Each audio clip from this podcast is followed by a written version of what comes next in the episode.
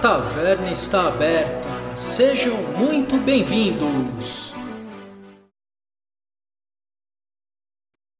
Olá, viajantes. Sejam muito bem-vindos ao Taverna Drops. Sou Ricardo, taverneiro e ex-bruxo da escola do Ornitorrinco. Enquanto não sai nosso terceiro episódio, nós vamos trazer informações e nossa opinião sobre tudo aquilo que está em destaque no meio do entretenimento e da cultura. A gente está fazendo esse Taverna Drops para não perder a hype de outras notícias super importantes do meio do entretenimento. Por isso, segue aqui nossas curtinhas.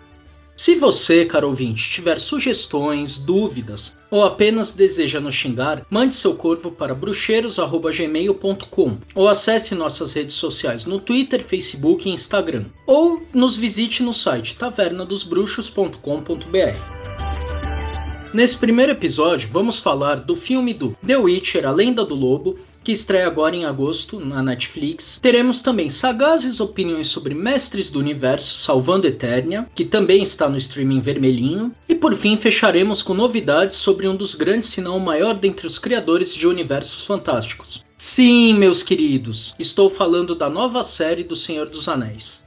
Tudo isso dentro de três feitiços.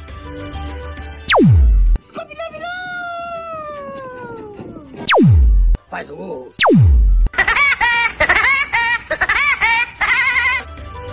Pois bem, meus amigos, primeiro tópico falando agora de A Lenda do Lobo.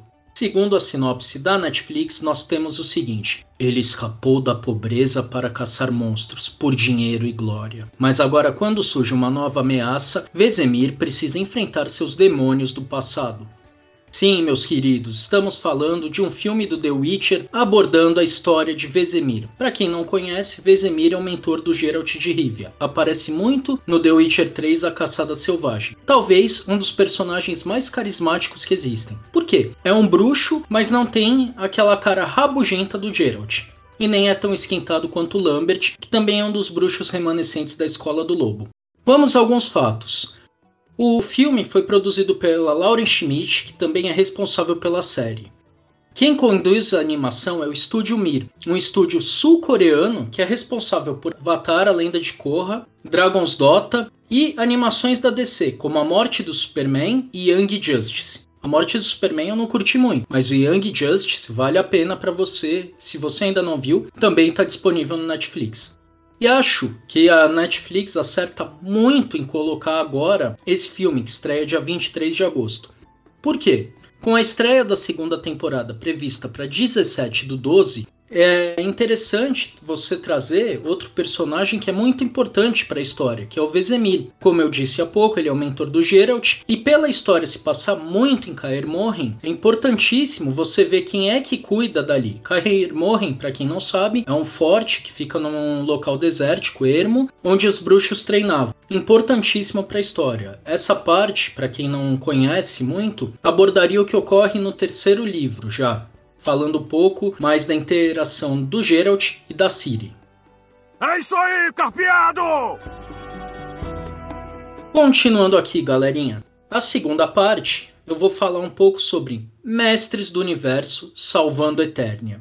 Por que colocar isso aqui? Bom, eu cresci assistindo He-Man e para mim foi muito legal ver o retorno da série do campeão de Eternia, voltando agora para Netflix com uma pegada um pouco diferente. Vamos a algumas notas aqui do porquê eu gostei e porquê eu resolvi trazer essa parte tão polêmica. Criado por Kevin Smith, fã da série original, que é de 1980 e poucos, Mestre do Universo, Salvando Eternia, Masters of Universe Revelations, no original, nos traz de volta as aventuras do He-Man, sob uma nova ótica, bem mais madura. O que fez com que a aprovação pela crítica no Rotten Tomatoes, digo crítica, tivesse 94% de aprovação. Mas espera lá, isso é legal pelos críticos que são quem avaliam desempenho, as sequências, animação, são diversos critérios. No entanto, ela teve apenas 34% de aprovação pelos fãs. O que que pega aí? Bom, sabendo que o foco foi o público mais saudosista,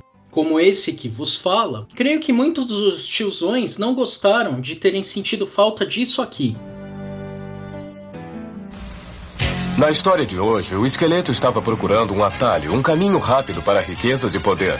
Talvez vocês conheçam gente assim, sempre à procura de um caminho rápido para chegar na frente de todo mundo. Mas não funciona dessa maneira. As pessoas que têm sucesso são aquelas que trabalham pelo que querem. Por isso, não se enganem com aqueles que dizem que conhecem o jeito rápido. Há sempre dente de coelho. Não se deixe enganar. A maneira certa é a melhor maneira. Até mais tarde, minha gente. Pois bem, senhores. Como não tem os conselhos do He-Man, acho que a galera ficou meio injuriada. Brincadeiras à parte, o que deve ter irritado um pouco o pessoal, agora vem o alerta de spoilers, foi o fato de termos um desenho do He-Man sem o próprio He-Man. Como é que pode ser verdade uma porra dessa, hein, Batman? Sim, pessoal, o bombadão de cabelo Chanel morre logo no primeiro episódio. Isso faz com que o fio condutor da história se torne Atila, tendo a sua jornada do herói, e talvez isso tenha causado o tal descontentamento. Poxa vida, a gente vai ver a série do He-Man e não tem o He-Man? Mas vamos a alguns fatos pelos quais eu gostei da série. Primeiramente, a galera que faz a dublagem original fizeram uma seleção com a Sarah Michelle Gellar, Buffy caça-vampiros, interpretando a Tila, a Lina Ridley, que é a Cersei do Game of Thrones fazendo a Maligna, Mark Hamill, Luke Skywalker, que também dubla o Coringa na série animada do Batman, fazendo o Esqueleto. E por fim, outro famoso, Lion Cunningham. Você não lembra quem é? É o nosso querido Davos Seaworth, o Cavaleiro das Cebolas do Game of Thrones. Ele está dando voz ao mentor, esse time foi muito bacana, ficou muito bem escalado. Você consegue ver as personagens ali, a voz, a entonação. Ficou bacana, eu achei que foi muito pontual a seleção do elenco para dublagem. Segundo ponto. Outra grande sacada que eu achei, e isso é minha humilde opinião, foi a série conversar com o original da década de 80. Como, por exemplo, uma das cenas de destaque é um ataque do campeão de Eternia contra o seu clássico algoz, o Esqueleto. E esse solta a pérola. Finalmente você usou a espada do jeito correto. Tá, beleza, por que isso? Para quem nunca viu. Isso rola porque o herói ele já usou a espada como escudo para travar engrenagem, como taco de beisebol, menos para cortar, tá? Menos para retalhar.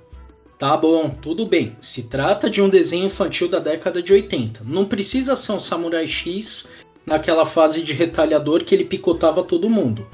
Mas uma espada é para cortar, não? Fica a reflexão aqui. Outra menção são os trocadilhos infames, bem década de 80. Que nem tem uma hora que a Tila tá contando para uma amiga dela sobre como era o He-Man, e ela fala de um episódio da interação com, junto com o mentor, o pai dela na história, né? Pai adotivo. E aí, depois de derrotar o Aquático, que era um dos asseclas do esqueleto, o He-Man me solta a pérola. Pois é, Aquático, você ficou a ver navios? A amiga dela fala, pô, ele não usou isso. Aí a Tila fala, o Adam foi um garoto que cresceu entre quatro paredes. Uma sacada muito bacana você fazer piada com isso, mas com todo respeito, não apontando e falando, ó, oh, o que foi do passado estava errado. Não, achei muito legal essa parte. Ficou curioso com isso? Veja a série. E por fim, fantástico você expandir o universo, ter mostrado os outros campeões. A série revela quem é o Grayskull, tem lá o cara que forjou a espada a espada de Eternia lá, que é o, o condutor pro Adam virar o He-Man. Também teve o lance do Adam ficar mirrado. Pô, a década de 80 tava lá, ninguém sabia que o Adam era o He-Man, ele só ficava moreno e botava aquela roupinha de bárbaro lá. Essa sacada foi muito boa dos campeões e além de dar força para os coadjuvantes. A Tila tá fantástica. O mentor, assim, você vê o que é um mentor na história. E para os antagonistas também. A gente vê a Maligna ali, o desenvolvimento dela, o Fera continua sendo um capanga, mas é um capanga com um pouquinho mais de conteúdo. E por fim, o Gorpo, que sempre foi o alívio cômico do desenho de 30 anos atrás, e agora tem um papel importantíssimo. E você, meu caro ouvinte, que assistiu a série, o que achou? Você curtiu, não curtiu? E eu deixo aqui planta a sementinha da dúvida. A Maligna e o Mentor tiveram a fé? Ficou curioso? Assista a primeira temporada. É isso aí, carpeado!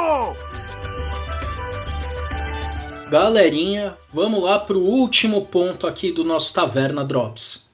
foi divulgada a primeira imagem da série do Senhor dos Anéis e sua data de estreia.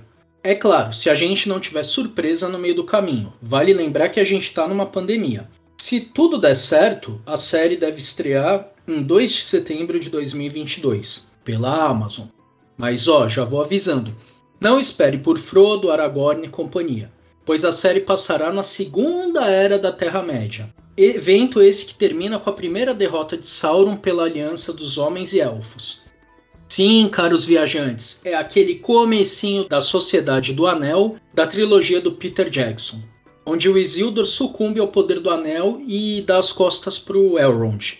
Talvez a gente tenha alguns detalhes das forjas dos outros anéis e quem sabe, isso daí sou eu falando, estou fantasiando aqui, a aparição do Celebrimbor, que na história é o elfo responsável por forjar os anéis. Se você jogou é, Senhor dos Anéis Sombras da Guerra, que você tem o protagonista Talion, ele está dividindo o corpo dele com o fantasma do Celebrimbor. Na minha humilde opinião, acho uma sacada interessante mostrar os eventos primeiros. Primeiro, porque o universo do Tolkien é vasto, e segundo, porque evita a comparação com a primeira trilogia, que acho que é uma das obras-primas do cinema. Vale ressaltar que os fãs também já agiram falando, ó, não tem que ter nudez. Eu concordo porque o Tolkien, quando ele escreveu, ele nunca pensou nisso, não é pagar de puritano, de novo. Mas se não tem na história, não é necessário pôr.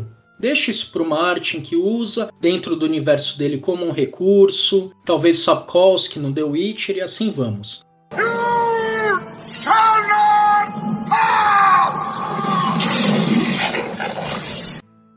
Eu comentei sobre vasto universo, certo, gente? E ainda falando sobre esse vasto universo criado pelo Tolkien, em 2 de setembro desse ano ainda, não do ano seguinte onde estreia a temporada, será lançado o livro A Natureza da Terra-média. Esse é um livro técnico que traz informações do universo, com manuscritos inéditos do Tolkien. Né? Foi autorizado pelo filho dele antes do falecimento para que fosse publicado. E a obra vai ser lançada pela HarperCollins e terá em torno de 512 páginas.